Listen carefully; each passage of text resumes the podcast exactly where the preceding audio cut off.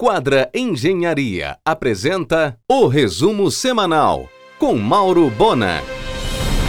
O cruzeiro MS Viking Sea, com 1.200 americanos a bordo, aporta hoje em Santarém.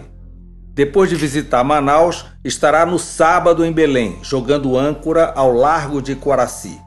O receptivo vai movimentar 30 ônibus de turismo. Festa no Ver o Peso onde cada cruzeirista deve gastar em torno de 100 dólares.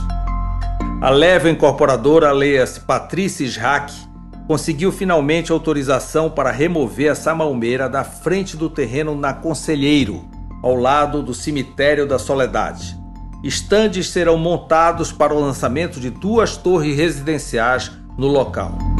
A Nestlé deixou de comprar soja brasileira da Cargill, relacionando ao desmatamento na Amazônia.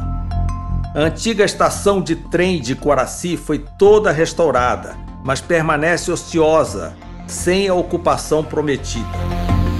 Haverá bolo para comemorar o primeiro ano do tapume na cerca quebrada da bela e esquecida Pracinha do Horto, em Batista Campos. Em um oferecimento de quadra Engenharia, Mauro Bona informa.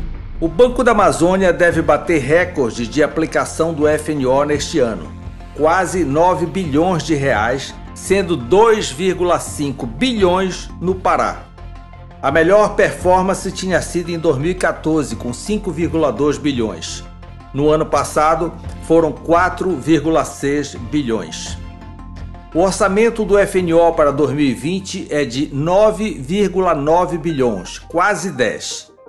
Já existe em análise no Banco da Amazônia, entre projetos internalizados, cartas consultas e renovação, algo como 7 bilhões de reais.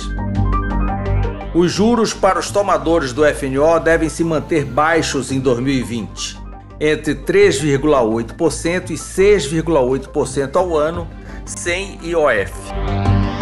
O festejado Sushi Rui Barbosa vai ganhar um parklet, ocupando duas vagas de estacionamento já devidamente autorizado pela Prefeitura. Projeto de Carolina Menezes. Em um oferecimento de quadra Engenharia, Mauro Bona informa. Na esquina da Pinagés com Caripunas, em Batista Campos, onde morou a ex-governadora Ana Júlia Carepa, surgirá a maior torre residencial de Belém, com selo da construtora Urbana. Carlos e Ana Paula Teixeira descontinuaram o restaurante Olho de Boto na Benjamin. Permanecem com a garrafeira no local enquanto aguardam uma nova ideia para o ponto. A Urbana negocia para ficar com uma imensa área da Indicom, com frentes para Oliveira Belo, Generalíssimo e Diogo Moya. O supermercado mais barato, no antigo ponto do Plaza Yamada, na Governador, será inaugurado no dia 30 de janeiro próximo. A Corveta Museu Solimões está passando por serviços de manutenção no dique do 4 Distrito Naval. Nesse período, a Secult também fará os reparos necessários na estrutura do atracadouro, no pier da Casa das Onze Janelas. Agora, na primeira quinzena de janeiro, a Secult lançará os editais de licitação para a sorveteria Café, que ocupará uma área externa da Casa das Onze Janelas, e para o quiosque de comidas típicas, que será reinstalado também na área externa. Em um oferecimento de quadra Engenharia, Mauro Bona informa. O único aprovado do Pará no Instituto Tecnológico de Aeronáutica, o ITA, saiu do terceiro ano militar do Ideal. Marcos Vinícius Pereira Veloso é aluno do Ideal desde o primeiro ano do ensino médio e conquistou as principais aprovações de exames militares no Brasil. A quadra Engenharia retoma agora em janeiro a obra da nova sede do Ministério Público Federal, na Domingos Marreiro. A Jusepa partirá para o segundo volume do livro Memórias Marcas do Tempo. A Segup vai concentrar no antigo prédio da Funtelpa, na Almirante, o CIOP e o Disque Denúncia. Concluído o Tapume Cidadão 2020 da MB com a Alma Engenharia na João Balbi.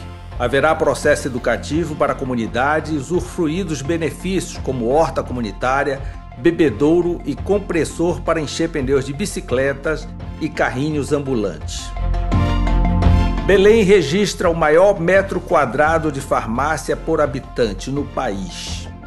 Em 2020, deverá haver recuo de pontos de venda. Só na região da DOC existem 17. Já funcionando em Belém, a filial da Terça da Serra, a maior rede de residenciais para idosos do país. São mil metros quadrados atrás do Santuário de Fátima, com hospedagem e estrutura refinada como sala de cinema, restaurante e sala de jogos. Em março serão inauguradas a ala pediátrica e a maternidade do Hospital Porto Dias. Com acesso exclusivo, a emergência pediátrica será a primeira da região a usar o atual design padrão ouro nos grandes hospitais do mundo, através do qual a equipe de saúde circula em torno do paciente, tudo para promover a melhor experiência para pais, crianças e bebês. Este foi o último podcast de 2019. Desejo saúde e paz a todos, um grande 2020 e estaremos de volta no dia 20 próximo. Você ouviu o resumo semanal com Mauro Bona. Siga o Twitter, arroba Mauro Bona.